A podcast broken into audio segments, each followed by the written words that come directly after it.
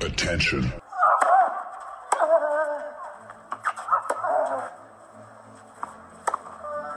Bitte nehmen Sie schnell Platz, die Spieler sind bereit. Just quiet quickly, please. Für Hallo, da ist der Dominik Diem. Quiet Please, den Tennisnet Podcast. Das verbale Hawkeye für alle Tennisfreunde, denen ein Aufschlag von John Isner nicht schnell genug ist. Hallo, hier ist Roger Fedor. Wie tief ist der Sand in Roland Garros? Hallo, ich bin Julia Görges. Was hätte Dominik Thiem erst mit einer beidhändigen Rückhand anstellen können? Hallo, hier ist die Angie Kerber. Und wer bringt unseren Gästen eigentlich das Handtuch? Also, shh, quiet please. Quiet Please, der Tennisnet-Podcast von tennisnet.com. Lang hat es gedauert, jetzt sind wir mal wieder beieinander. Ich freue mich, dass äh, mein Chef Alex Antonic ein paar Minuten Zeit hat. Servus Alex. Chef ist gut, servus. Und äh, äh, auf dem Weg vom Training nach Hause haben wir erwischt äh, Wolfgang Team, Papa von Dominik, Coach von vielen österreichischen Spielern. Servus Wolfgang. Hallo.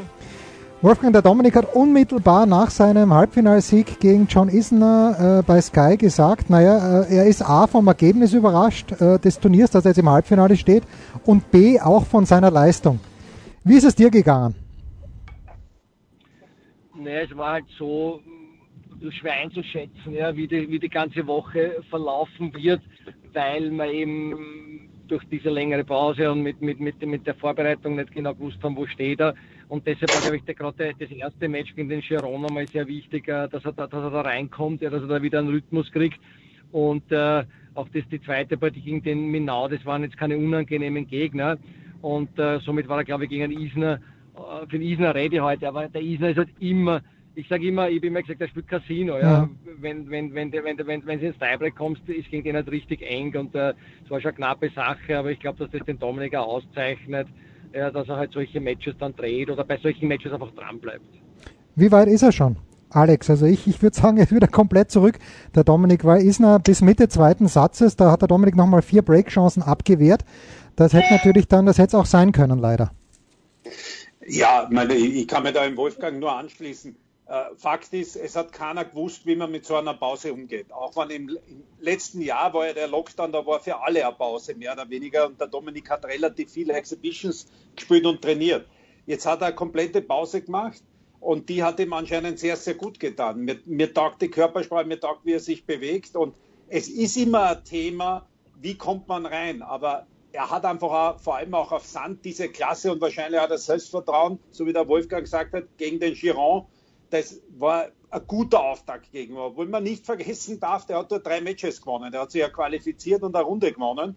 Äh, Und Madrid ist schon ein bisschen anders durch die Höhenlage. Ja, gegen den Minau hat er alles gehabt, was du eigentlich bei einem Comeback haben willst. Ein Satzball spektakulär abgewehrt, enge Punkte, er hat für dich entschieden, lange Rallyes. Und heute hat er alles gehabt, was du sowieso nie haben willst beim Tennis. Ja? An Typen, wo es äh, teilweise nur links und rechts gehst, mit den 18 Asse. Äh, und irgendwo schauen musst, wo habe ich ein bisschen eine Chance und dann muss ich voll da sein. Und das war er. Und äh, letztendlich ist er, so wie er sagt, das ist sensationell, dass man nach so einer Pause äh, sofort das Semifinale macht. Ich freue mich auf die Partie am Morgen gegen den Zverev. Ja, zum Zverev kommen wir gleich. Äh, Was Alex nicht erwähnt hat, Wolfgang, was mich natürlich fasziniert, sind die langen Haare vom Dominik, aber das ist natürlich nur ein Nebeneffekt. Mit wem? Was ist denn das größere Problem gewesen, dass äh, der Dominik in dieser Pause jetzt niemand gehabt hat, der auf seinem Level spielen kann? Ich habe gesehen, in Madrid hat er zum Beispiel mit dem Berrettini trainiert oder ist das kein Problem mehr, wenn man so arriviert ist wie der Dominik? Naja, ich glaube auf der einen Seite er ist jetzt lang genug dabei auf der, auf der, auf der Tour. Äh, Das ist seine, seine achte oder neunte Profisaison. Und ich glaube, da mit den ganzen Siegen und mit den ganzen Erfolgen, die er gehabt hat, glaube ich, kann er sich schon ganz gut einordnen. Auf der anderen Seite, nach so einer langen Pause ist immer schwierig. Äh, angesprochen auf die Trainingspartner, glaube ich, dass wir kein Problem haben da, weil, ich meine, er hat äh, viel mit Ofi und mit, mit Juri gespielt, ja. Mhm. Und ich meine, das sind jetzt beide auch gestandene Tennisspieler. Ja. Also ich meine, der Rodeon hat letztes Jahr den, den Shapovalov geschlagen, der Ofi war vierte Runde in, in, in, in, äh, äh, in Wimbledon und hat da Kitzbühel Semi gespielt. Also das sind ja jetzt äh, Spieler, die, die, die sage ich einmal, so ein Format haben, dass das für den Dominik perfekt ist. Und der Ofi hat zum Beispiel letztes Jahr den Dominik sogar geschlagen beim, beim Alex in der Turnierserie. Genau. Also genau. ich glaube, das, das, ist, das ist überhaupt kein Problem. Ja. Und, und ich glaube, das ist auch äh, von dem her sind das perfekte, perfekte Trainingsbedingungen. Ich glaube, dass ihm grundsätzlich auch die, die Zeit dazwischen schon noch gut getan hat, äh, weil äh, er hat sich ein bisschen um, um, um andere Projekte gekümmert. Er, er hat jetzt zum Beispiel dieses Bio-Bienen-Projekt hm. installiert, ja, wo, wo ich sage, er, er, muss jetzt auch anfangen, oder er hat jetzt Gott sei Dank angefangen, sich auch ein bisschen äh, abseits des Platzes zu orientieren. Natürlich, der Fokus muss immer auf Tennis sein, aber du, du, du bist ja auch ab einem gewissen Alter, mit, möchtest dich auch mit anderen Sachen beschäftigen. Und ich sage immer, Tennisspieler, das ist wie eine Firma, ja. Und die besteht halt den, am Anfang, wenn die Firma noch klein ist, sage ich mal, nur aus dem Tennis. Und dann kommen halt ein paar Sachen dazu. Und da hat er jetzt ein paar aber Partner gefunden, ja, die, die, die, die für ihn extrem spannend sind, das auch Bereiche abdeckt wie Nachhaltigkeit, Ökologie, äh, Schutz der, der, Meere etc. Und ich glaube, das hat ihm gut getan, dass er da Und Wolfgang, vom Tennis. Wolfgang, sorry, ja. dass ich dich unterbricht. Mittlerweile ist er ja seinen eigenen Riegel. Also er, er, er beschäftigt sich ja mit dem, was er am Platz zu sich nimmt. Ja? Genau, richtig, genau. Äh, ja, ganz, ganz genau, ganz genau. Und, und ich glaube, dass diese Sachen auch, äh, auch extrem wichtig sind. Und äh, Tennisspielen verlernst du ja nicht. Ja. Du, wichtig ist einfach, dass du, dass du ab dem Zeitpunkt, wo, wo du wieder dieses Ziel vor Augen hast, ja, dass du dann wieder anfängst zu trainieren. Und äh, der hat in den letzten drei Wochen dann oder zwei Wochen trainiert ja Berserker. Also das, äh, da hat er wirklich dann wieder dieses, dieses klassische Dominik-Programm abgespult. Und äh, dass es natürlich so, so, so schnell wieder geht, da müssen da verschiedene Faktoren zusammenpassen, aber du hast ja gewisses Level und ich glaube, dass es auf dem, speziell jetzt beim Dominik, da geht es darum, ob er jetzt im Schädel bereit ist und sagt, okay, ich, ich habe jetzt wieder ein neues Ziel gesetzt und auf das arbeite ich jetzt hin und, und das ist passiert. Dann hat er den Schalter umgelegt und dann, dann, dann, dann äh, ist es natürlich schön, wenn das dann halt relativ schnell wieder, wenn wieder Erfolge da sind. Mhm. Jetzt geht's also ja. am Samstag im Halbfinale gegen Alexander Zverev. Äh, ich weiß, äh, der Wolfgang ist, ist ein großer Bewunderer der Kunst vom äh, Zverev. Ich glaube, Wolfgang und ich haben gesprochen beim ATP-Finale 2019 in London und da sagt der Wolfgang mir, er versteht gar nicht, warum das Zverev in Deutschland immer so kritisch gesehen wird bei dessen Erfolgen. Alex, wenn man sich einen Spieler schnitzen müsste, der gegen Nadal gut ausschaut, dann ist es doch jemand wie das Zverev, oder? Der flach spielen kann, der kein Problem hat mit dem hohen Topspin von Nadal auf die Rückhand. Warum hat es, was hat heute den Ausschlag gegeben, dass das Zverev erstmals auf Sand gegen Rafael Nadal gewinnen hat können? Ja, zunächst äh, kann ich dem zustimmen, was du gesagt hast. Äh, ähm, der, der Zverev hat äh, noch dazu, hat er sehr, sehr gut serviert. Äh, mhm. das muss ich sagen. Also das ist ja für mich immer so ein bisschen, äh, für so einen Weltklasse-Spieler äh, erinnert ihr an München, dass er da brutal zum Wackeln anfangen kann. Das war vor allem in der Höhenlage ist es noch viel leichter. Aber ich glaube, es taugt ihn auch richtig, gegen Nadal zu spielen, weil er einfach auch das Gefühl hat, du, äh, es klingt jetzt blöd, wenn man das sagt, aber der kann man relativ wenig tun. Ja, also so, der läuft ihn eigentlich genau in sein Spiel rein. Und man muss fairerweise sagen, ich weiß nicht, ob der Nadal Wirkung gezeigt hat äh, gegen den Zverev. Man sagt ja, man spielt immer so, wie es der Gegner zulässt. Ja, äh, aber er hat heute einfach brutal viel Eigenfehler gemacht. Ich glaube, ich war irgendwann bei 25 Unforced Error in zwei Sätze Nadal. Das macht er in Paris im ganzen Turnier. Hm. Ja, also wenn man den Nadal irgendwo hat, wo es ihm nicht ganz so taugt, wenn man von dem überhaupt sagen kann auf Sand, dann ist es wahrscheinlich Madrid, wenn er nicht ganz gut drauf ist. Aber ich will vom Zverev überhaupt nichts wegnehmen. Der hat heute wirklich beeindruckend gespielt und hat ihn auch nie auslassen. Also du hast nie das Gefühl gehabt, jetzt, jetzt kriegt der, der Nadal das Match unter Kontrolle. Also wen war das Zverev der, der entschieden hat, was passiert? Ja, also Wolfgang, ich dich da, gebe ich dich da richtig wieder, dass du äh, mit dem Alexander Zverev als Tennisspieler sehr, sehr viel anfangen kannst. Hundertprozentig. Ich meine, was mir halt an, an, an ihm taugt, ist diese, diese konsequente Arbeitseinstellung. Ja, ich meine, ich habe das ein bisschen in der Vorbereitung gesehen, ja, oder auch in Australien. Und das hat mir schon imponiert, ja, wie der Einfach nach dem US Open, was ja wirklich für ihn eine, eine fürchterliche Niederlage war, ja, mit allem drum und dran, wie der sich dann abschüttelt hat und dann eigentlich äh, weitergearbeitet hat. Und äh, für mich ist äh, Grand Slam-Sieg vom Zverev nur eine Frage der Zeit. Und äh, mein, abgesehen davon, dass er, dass er mir als Mensch sehr, sehr sympathisch ist und auch sein, sein Spiel für mich ein sehr attraktives ist, finde ich eben seine, seinen Arbeitsethos unglaublich. Also da ist er für mich sicherlich einer, einer der, der besten. Ja. Hm. Jetzt habe ich deinen Sohn äh, Wolfgang nach dem US Open Finale gefragt und habe gesagt, äh, Dominik, theoretisch würde ich sagen, dein Spiel liegt dem Zverev überhaupt nicht, weil du spielst verschiedene Höhen, du spielst verschiedene Schnittarten. Äh, warum ist es so eng geworden? Er führt ja 8 zu 2 in der Bilanz und da sagt der Dominik, naja, weil sein Spiel mir auch nicht liegt. Was müssen wir morgen erwarten in der Höhenlage von Madrid, Wolfgang, taktisch? Äh, ich weiß nicht, ihr könnt euch sicher erinnern an das, an das Finale damals, ja, vor, vor zwei Jahren gegen, genau. oder vor ja. drei Jahren gegen, gegen Zverev. Das war im Endeffekt, hat er jedes Mal im ersten Aufschlag immer Break kassiert und, der, und der Zverev hat eigentlich nichts zulassen dann mehr und der hat halt dort extrem gut serviert. Äh, was der Dominik auch immer sagt, ist, wenn der Zverev gut serviert, ist es unglaublich schwierig gegen ihn. Ja? Mhm. Und äh, ich meine, das Einzige, was halt ist, dass er halt äh, immer wieder seine Löcher hat beim Servieren, ja, und da musst du halt dann zuschlagen, aber da musst du halt auf der anderen Seite bei deinen Aufschlaggames auch wieder relativ konstant sein, ja, weil wenn du am, am Break hinterherlaufst, so wie es damals in Madrid war, dann kann es halt, kann's halt richtig schwierig werden. Also ich glaube, dass er morgen schauen muss, dass er bei seinen Aufschlaggames ja, einfach nichts anbrennen lässt, sich kein leichtfertiges Break äh, einfängt und dann halt auf die Chance irgendwann wartet, die sich vielleicht ähm, die sich auftut, ja, weil die tut sich meistens irgendwann auf. Ja. Schwierig wird es, wenn er halt bei seinen Aufschlaggames herumrauft. Und wenn der, wenn der Sascha halt von hinten gut spürt, ja, und, und, dann spielt er so extrem druckvoll. Und ich finde auch, was den halt gefährlich macht, der spielt halt von beiden Seiten gut, ja, weil mhm. der kann mit der Rückhand Long extrem viel machen. Die Vorhand ist für mich jetzt speziell dieser Vorhand Grosser, den er da teilweise aus dem Laufen spielt, das ist, der, den hat er so gut, gut verbessert in den letzten an, eineinhalb Jahren. Also der hat eigentlich ein komplettes Paket, voliert er jetzt schon besser, geht er, geht er nach. Also wenn der gut spielt, da, da, da, ist es nicht so, wo du sagst, finde ich halt, dass ich da irgendwo festkrallen kann an irgendeiner Schwäche. Ja, was jetzt zum Beispiel bei Berrettini, wo du sagst, okay, da kann ich mir ein bisschen an der Rückhand festkrallen oder gegen einen Tsitsipas. Ja. Mhm. Und das macht es, glaube ich, schwierig beim, beim Zverev. Ja. Mhm. Alex, jetzt müssen wir, ja. wir freuen uns, bitte, bitte Alex. Ja, ja, wir freuen uns natürlich auf das Match, aber ich bin, ich bin beim Wolfgang, dass halt als wäre, ich sage mal, beim ersten Aufschlag ähnlich, obwohl er nicht ganz so groß ist, aber Winkel verfügt, die sind äh, einzigartig, ja. Also ein Isner, der viel größer ist, hat ähnliche Winkel. Und das macht es mit dem Return so schwer. Und was der Wolfgang schon gesagt hat, der lasst dich dann, wenn er gut serviert, dann nicht mehr aus so wie früher, wenn er da ein bisschen ein paar Fehler gemacht hat, war er auf einmal drei, vier Meter hinter der Linie. Jetzt geht er eher nach. Da macht er lieber dann einmal vielleicht einmal einen Wollefehler, aber das macht das Ganze schon unangenehmer. Das haben wir heute gesehen gegen Nadal, wo er dann einfach nachgeht. Ja?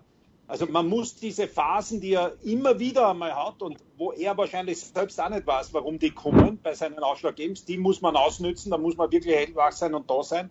Und ich glaube, von hinten muss man doch aufpassen, dass man das Spiel kontrolliert, weil ansonsten kommt man von beiden Seiten auch sehr, sehr schnell unter Druck bei Zverev. Das, was der Wolfgang gesagt hat, der kam von der Rückhand sowieso und da macht ihn auch die Höhe nichts vom Spin. Eher noch, dass er mit dem Slice hier und da aufpassen muss, weil er da doch weit runter muss und ein äh, Stückchen nach vorne und danach wieder antauchen. Aber wir werden morgen alles sehen und ich glaube, äh, die ganzen Tennisfans, die jetzt selber so lange nicht dran haben dürfen, äh, die werden sich morgen das anschauen und werden erfreut haben, dass wir, dass wir hochklassiges Sandplatztennis sehen mit österreichischer und deutscher Beteiligung. Was Schönes gibt es ja nicht. Ja, so, hochklassiges Sandplatztennis. Jetzt müssen wir einen harten Cut machen. Alex, ich bleib, bleib gleich bei dir. Quiet Please, Tennisnet Podcast, Ausgabe Madrid 2021 mit Alex Antonic und mit Wolfgang Thiem. Du, du kümmerst dich ja, Alex und der Wolfgang natürlich auch, aber du kümmerst dich äh, mehr theoretisch um die Ebene darunter. Wir sind in Madrid beim Tausender-Turnier und ja, den, den Superstars im Sport geht's gut. Aber Alex, jene, die es rauf wollen, äh, Spieler, die der Wolfgang betreut, die haben es extrem schwer im Moment. Ein Alexander Erler, ein Lukas Miedler, auch ein Juri Rodionov, äh, Sebastian Ofner. Was kann getan werden oder fangen wir mal so an, wo liegt das große Problem? Mehr. Das große Problem liegt jetzt, würde ich einmal sagen, noch ein bisschen, dass wir zu wenig Challenger haben auf ein Niveau, weil zum Beispiel jetzt, wo eigentlich die Hauptzeit ist im Mai äh, für die Sandplatzsaison, äh, da haben wir jetzt am 10. Äh, und am 17. jeweils zwei Challenger. Das ist sehr, sehr wenig und dementsprechend hoch ist teilweise das Cut-Off. Ja? Also wir haben da Cut-Offs von 140, 160 äh, bei einem äh, relativ kleinen Challenger äh, 230. Ähm, und es gibt darunter zu wenig, wo ich Punkte machen kann, dass ich überhaupt bei dieser Challenger dabei bin. Ein Lukas Miedler mit 92 fährt nach Sharm el-Sheikh, wir haben es eh gesagt, verdient eigentlich kein Geld dort, das ist Punkt 1, kann sich aber auch nicht nach oben spülen, weil der verbessert sich um einen Platz. Und der Wolfgang hat vollkommen richtig gesagt, ich muss heute 16 Turniere gewinnen, da unten, dann mache ich 16 mal 10 Punkte, dann stehe mit 160 Punkte um 350 vielleicht oder zwischen 300 und 350 und kann genau nirgends mitspielen. Ich spiele mhm. weiter diese 15er, kann mich aber de facto irgendwann immer verbessern. Und ich glaube, der absolute Rekord unten, ganz unten bei den Futures, wo ich eigentlich schnell durch möchte, war seinerzeit der Carreño Buster. Äh, der hat, glaube ich, 12 oder 13 gewonnen und der Schützling von Wolfgang, der Pelotti, war auch einer, der was ich wie viele Turniere gespielt hat. Aber da hast du mehr Punkte bekommen. Und man, man muss, äh, ich weiß schon, dass jetzt bei unseren Calls von den Turnierdirektoren, äh, die haben alle andere Probleme, aber es gibt bei der ATP ein, zwei Leute wie Fernando Sanchez, die sich jetzt um diese Punkte kümmern. Und man muss sich einfach zusammensetzen, weil es kann nicht sein, dass ein Spieler wie der Erler, der eine super Saison hat, der beim Wolfgang auch trainiert, überhaupt keine Perspektive hat, dass er von da unten wegkommt. Äh, der kann vielleicht einmal bei einem Challenger reinrutschen im letzten Moment, weil viel absagen. Aber das ist ja nicht planbar. Aber jetzt spielt er gut, gewinnt viel und ist da unten geparkt. Und das ist eigentlich ein Witz und eine Frechheit. Ja, Wolfgang, wie, wie hält jemand wie Alexander Erler, wie kannst du dem helfen, seine Motivation hochzuhalten, wenn er eigentlich keine realistische Perspektive hat, einmal zum Beispiel ein Quali für die French Open zu spielen? beim, beim Alex ist es halt so, der ist jetzt noch am Weg nach oben. Ja. Da geht ja die Entwicklung eigentlich nach oben, somit akzeptierst du das noch. Ja. Äh, aber natürlich, das, das magst an eineinhalb Jahre, zwei Jahre vielleicht, ja. aber wenn du dann siehst, äh, du hast noch eigentlich keine Chance bei den, bei den Challengern äh, mitzuspielen, dann, dann wird es halt schwierig. Und das Problem, was wir in Österreich noch haben, dass wir ja keine Challenger haben, wo die mit Wildcards versorgt werden. Wenn mhm. du nach Italien schaust, ja, dort haben die Spieler auch die Möglichkeit, äh, äh, mit Wildcards einfach zu den, zu den Punkten zu kommen. Aber grundsätzlich, das grundsätzliche Problem meiner Meinung nach ist, dass sie einfach diese Punkte reduziert haben bei den Futures. Früher gab es 18 Punkte bei einem 10er, es gab 27 bei einem 15er und es gab 35 bei einem 15er plus H. Jetzt hast du drei verschiedene äh, Future-Kategorien gehabt und ich kann mich erinnern, der Dominik hat damals in Italien einmal ein 15er plus H gewonnen. Das waren 35 Punkte und das ist dann schon einmal etwas, was dich, was dich ein bisschen nach vorspielt, spült, ja. Und das andere Problem, was wir haben, ist durch diese Arithmetik der Punkt der Rangliste jetzt, du brauchst, glaube ich, zwischen 700 und 800 Punkte, um erste 100 zu sein, was ja Wahnsinn ist. Auf der einen Seite bekommst du unten weniger Punkte. Auf der anderen Seite wird die Eintrittsschwelle in die ersten 100, die sich natürlich noch nach der ganzen Corona-Geschichte wieder bereinigen wird. Aber trotzdem, also das, das ist so schwer. Und auch wenn jetzt zum Beispiel so wie der Ofner oder was der Rodionov, ja, die spielen Challenger, ja, und auch selbst da, wenn du da jetzt ein Viertelfinale spielst, äh, ist ähnlich gelagert wie, wie ein Erler bei einem, bei, einem, bei einem Future. Das bringt ihnen auch nicht so viel. Das heißt, ich glaube, ich müsste mal äh, auf der einen Seite überlegen, dass man die Punkte anhebt. Ich, hm. würd, ich habe das so wie früher eigentlich gut gefunden mit den drei verschiedenen Future-Kategorien und aber ein, ein Mehrangebot an Challengern. Ja. Und es wird immer so sein, dass sich die besten Spieler durchsetzen. Die Gefahr im Moment aus meiner Sicht ist nur, dass viele gute Spieler vielleicht nicht den langen finanziellen Atem haben, das durchzustehen. Ja. Und, und da, da sehe ich einfach das Problem. Also da, da kann ich nur 100% zustimmen und klar, die Besten setzen sich durch, aber es gibt auch Leute, erinnert ihr an Carreño Buster, Top 10 Mann, der hat 12 oder 13 von diesen äh, Dinger Future gewonnen und hat sich so ja. durchgesetzt. Der hat keine Wildcards gekriegt. Der ist wirklich in den Ochsenweg gegangen. Und ich, ich, ich muss ehrlich sagen, mich ärgert es richtig, wenn ich teilweise auch höre, naja, die müssen sich da durchkämpfen. Also du musst erst einmal, egal auf welchem Level, zwölf Turniere in einem Jahr gewinnen. Egal auf welchem Level. Ja? Und dann muss ich eine Chance haben, dass ich zum nächsten Level komme. Weil, was, was soll ich machen? Mehr als wie, äh, weiß nicht, wie viele Turniere gewinnen. Und ich bin bei dir, wenn ich auch zu wenig Turniere habe, dann muss ich auch schauen, und die sind stärker, dann muss ich schauen, dass ich mehr Punkte dort gibt. Ob es eine Art von Bonuspunkten sind, weil einfach die Felder so stark werden. Weil wenn der Ofi jetzt die Leute, die er schlagt, oder der Rodionov bei einem Challenger, die hat er vielleicht bei einem Grand Prix oder EDP-Turnier in der Quali geschlagen früher oder sonstiges. Aber in den ersten Runden. Und das ist einfach das Problem. Die oben sind relativ gut geparkt, verlieren auch nur die Hälfte ihrer Punkte und die unten können keine machen oder machen viel zu wenig. Hm. Also das, das ist äh, eigentlich muss man das unten lösen, weil man, man tut den Jungen nichts Gutes, weil die verlieren komplett die Perspektive. Und das ist bei den, bei den Futuren wenn du dort lang geparkt bist, äh, ein Thema. Und ein Midler ist jetzt nicht mehr der Jüngste Und wenn der jetzt gut spielt, dann sagt er, jetzt habe ich gut gespielt, aber ich kann trotzdem nicht oben mitspielen. Oder ich kann vielleicht gambeln, vorher hin, vorher nicht hin, vielleicht geht es sich aus. Vielleicht erfahre ich am Freitag, dass ich doch spielen kann. Ja, aber das ist ja auch nicht planbar. Also da muss man sich dringend was einfallen lassen, weil es kann nicht sein, dass da nur, äh, also inklusive der Challenger, eigentlich relativ safe 150 Leute spielen können. Ja, also ich glaube, man, ja. muss, man müsste hergehen und sagen, dass ich ein, ein, ein, ein, ein Punktesystem schaffe, dass ich mich über Futures problemlos in die Challenger-Hauptbewerbe reinspielen kann. Ja, Richtig. und von den Challenger-Hauptbewerb problemlos in die, in die, zumindest in die, in die Quali von den 250ern reinspielen kann. Ja, und das, glaube ich, muss gewährleistet sein. Ja, und äh, das war früher teilweise schon so, weil ich kann mich erinnern, der Riccardo Stimmt. Pelotti, der hat genau gewusst, wenn ich jetzt da noch drei, vier Futures gut spiele, dann habe ich eine Chance, ja, dass ich äh, beim Grand Slam in der Quali drin bin. Ja. Und, und das war, das, das war eine, ein, ein Ansporn. Und das ist aber dann komplett weggefallen. Und deshalb haben die auch alle aufgehört dann. Weil ich kann mich erinnern, der Staatsberger Thomas, der jetzt auch drei Futures gewonnen hat, abgestanden ist auf, glaube ich, bestes Ranking 350 oder so, der hat dann aufgehört, weil er gesagt hat, das bringt nichts mehr, weil er, er hat null Chance, dass er, dass er, dass er jemals bei einem, bei einem Quali von, von Grand Slam dabei ist. Und das war halt sein großes Ziel. Mhm. Und, und, und, und da hat man, glaube ich, viele Spieler verloren. Richtig, voll, vollkommen richtig. Es ist ja nicht so, dass ich jetzt sage, was viele, ja, wir, die, die sollen nicht zehn Jahre Future spielen. Das will ja eh keiner. Ja. Ja. Aber wenn ich keine Perspektive habe, ich, so, ich brauche halt die Future, so wie der Wolfgang gesagt hat, dass ich zum nächsten Level komme. Und dann brauche ich die Challenger, dass ich zum nächsten.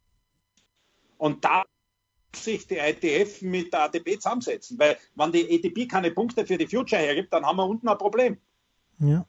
Warum äh, in Österreich, äh, ich weiß nicht, wer es weiß von euch beiden, aber der Mandl wollte ja in Salzburg, Gerald Mandl, der wollte ja Challenger ausrichten. Steht es noch, Alex, oder hat sich das wieder zerschlagen? Weil sonst haben wir in Österreich, in Deutschland fängt Heilbronn an. Am Montag, ich habe gerade gelesen, Ja. 257 Spieler haben sich eingeschrieben. So viel werden nicht spielen können. Und Zonga kommt jetzt doch nicht, aber dennoch. Wie schaut es in Österreich mit den Challengern aus und ganz konkret jetzt mit dem vom Mandl? Nicht gut. Nicht gut. Nicht gut. Ich glaube, dass der jetzt einmal nicht geplant ist mehr. Äh, ich weiß jetzt nicht, was da vorgefallen ist, aber ich habe nicht gesehen drinnen, weil der hätte schon stattfinden sollen. Ich weiß, dass die ATP eh sehr viel probiert, Challenger zu unterstützen, genauso wie die ATP jetzt oben auch Preisgeld dazu zahlt. Dass die Spieler nicht äh, 50 Prozent weniger haben, sondern vielleicht nur 20 Prozent. Aber bei den 250er wird unterstützt, weil er noch nirgends Full Capacity ist, was Zuschauer betrifft. Also da unterstützt äh, äh, die ATP sehr viel. Bei uns ist es jetzt halt nur ein Thema, wir haben nicht einmal irgendwas machen dürfen durch die ganzen Auflagen etc. Müssen wir mal oder der Verband vor allem einmal schauen, dass er, dass er Future kriegt für die ganzen Jungen. Und jetzt äh, muss man auch realistisch sagen, wir bräuchten zurzeit, äh, das weiß der Wolfgang besser, für Erler und, und äh, Miedler wahrscheinlich äh, Challenger. Weil ein Rodionov und äh, ein Ofner, die kommen in die meisten Challenger rein. Die brauchen jetzt keine Challenger, damit zwei Cuts kriegen. Ja? Aber das ist natürlich ein Problem. Wenn ich Italien heute hernehme, ich habe jetzt gerade geschaut, Biela hat einen sechsten Challenger. Mhm. Naja, das sind jedes Mal vier Wildcards für irgendwelche Italiener. Ja. Ja. Und äh, die Also werden das ist, ein, ist natürlich ein Thema. Ja. Genau, genau, das ist der Punkt, ja, weil diese ganze Punktevergabe ja, hat ja nur hat ja nichts mit Corona zu tun, weil das haben sie ja vorher ins Richtig, Leben gerufen. richtig. Ja. Das Preisgeld oben, okay, das ist was anderes, das ist wahrscheinlich jetzt dieser, dieser Corona-Krise geschuldet. Aber die Punkteproblematik, die gab es ja schon vorher. Das Einzige, was aus der Geschichte, was da was positiv ist, ist das mit dem Junior-Ranking. Das heißt, dass da, wenn du erste 100 warst, dann, dann hast du, äh, glaube ich, bei drei oder fünf Futures die Chance, im Hauptbewerb mitzuspielen. Da gibt es eine, gibt's eine Check, also eine Nennliste Ja. und es geht nach dem Ranking. Das erleichtert den Einstieg natürlich, weil wir waren jetzt mit einer Gruppe von Jugendlichen in Ägypten, ja, und da musst du halt teilweise Wildcards kaufen, hoffen, dass du reinkommst. Also das, das, das ist dann wobei die alle jetzt eh schon fin- findig geworden sind und, und vor Quali spielen und und also das, das passt auch alles, ja.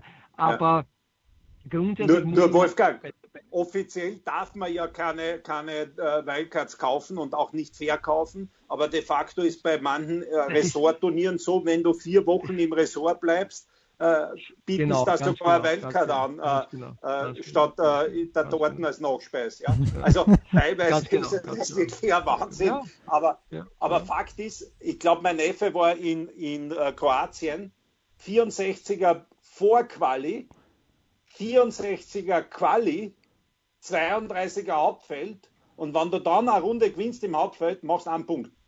Machst einen Punkt, ja. ja, ja, ja. ja. Gut, da ist Aber weißt du, Alex, weil du das vorher noch angesprochen hast, ich meine, wir bräuchten, okay, wenn es jetzt Challenger gäbe in Österreich, wäre super für den Luki Miedler, für den Alex Erler, ja. Äh, wenn es jetzt, wenn's jetzt Futures gäbe in Österreich, wäre das super für, für die Riege, die jetzt da startet. Aber Richtig. wenn du jetzt sagst, du botzt jetzt ein Challenger rein, ist sinnlos eigentlich. Richtig. Was du brauchst, eine ausgewogene Turnierlandschaft, so wie die Italiener zum Beispiel haben, wo man sagt, und das über Jahre gesichert, weil wenn jetzt in Salzburg auch Challenger äh, gespielt wird, ist okay, aber, aber wenn der nächste Jahr wieder nicht ist, hat, hat der Nachwuchs oder die Spieler nichts davon.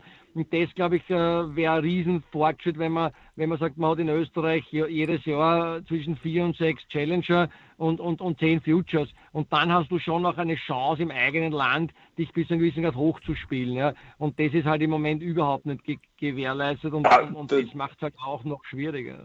Das fehlt total und das dürfen wir nicht vergessen, das war mal Ronny Leitgeb, Thomas Muster zu ihrer Zeit, äh, haben sich beide für eines bemüht. Es hat, glaube ich, zu der Zeit zehn bis zwölf äh, Future gegeben in Österreich. Mhm. Und die wurden ja, auch unterstützt. Ja. Die wurden teilweise vom Bund unterstützt. Und da hat der Österreicher zumindest im Sommer und im Herbst, glaube ich, nicht wegfahren müssen, weil es hat permanent Future gegeben. Und jetzt haben wir, glaube ich, noch vier. Und da bin ich 100% beim Wolfgang, weil wenn du da die Nationen jetzt anschaust, vor allem bei den Herren, wo die Wildcards nicht limitiert sind, das sind die Grand Slam-Nationen und die großen wie Italien und Deutschland, die eigentlich ihre besten Jungen mit, mit äh, Wildcards bei Challengern und Futuren ähm, versorgen können. Und das passiert, ja, ja, äh, ja. bei uns ist das äh, unmöglich. Und man muss ja dann fairerweise sagen, es bringt ja nichts, wenn du dann irgendeinen, der beim Future noch nichts gewinnst, in Kitzbühel eine Wildcard gibst. Ja? Oder, oder in Linz bei den Damen. Weil eigentlich bräuchten wir für die Spieler, die wir haben, die richtige Turnierlandschaft, so wie es der Wolfgang gesagt hat. Genau. Und das haben wir nicht. Ja. Ja. Gut, also richtige Turnierlandschaft. Vielleicht arbeiten wir alle dran, gemeinsam, zu dritt bei Tennisnet und äh, mit dem Wolfgang. Aber ähm, Zunächst schauen wir uns natürlich am Samstagnachmittag Alexander Zverev gegen Dominik Thiem an. Wolfgang, nur ganz kurz noch der Ausblick. Ich glaube, Rom steht auf dem Plan vom Dominik und dann vielleicht Lyon. Wovon wird das abhängen? Wenn der Dominik in Rom auch gut spielt, äh, ist dann Lyon automatisch gestorben oder wird das, wird das einfach dann Day by Day entschieden? Ja, ganz, ganz einfach. Es hängt von den Matches ab, die er, die er hat und wenn er, wenn er in den zwei Wochen genug Matches hat, dann äh, wird Leon wahrscheinlich äh, nicht in Frage kommen und wenn er das Gefühl hat, er braucht nur Matches, dann, dann, dann kann sein, dass er Leon spielt. Also das ist von dem abhängig. Dann freuen wir uns, lieber Wolfgang, dass du Zeit gehabt hast. Danke, Alex, das war's. Quiet Please, der Tennisnet äh, Podcast. Geht's raus und schaut's Tennis. Heute in Madrid, wenn Alexander Zverev gegen Dominik Thiem spielt. Spiel, Satz, Sieg. Das war Quiet Please, der Tennisnet Podcast liked uns auf Facebook, folgt uns auf Instagram und verpasst auf keinen Fall unsere Live-Ticker auf tennisnet.com. Neben all den anderen Artikeln, Gewinnspielen und Serviceberichten.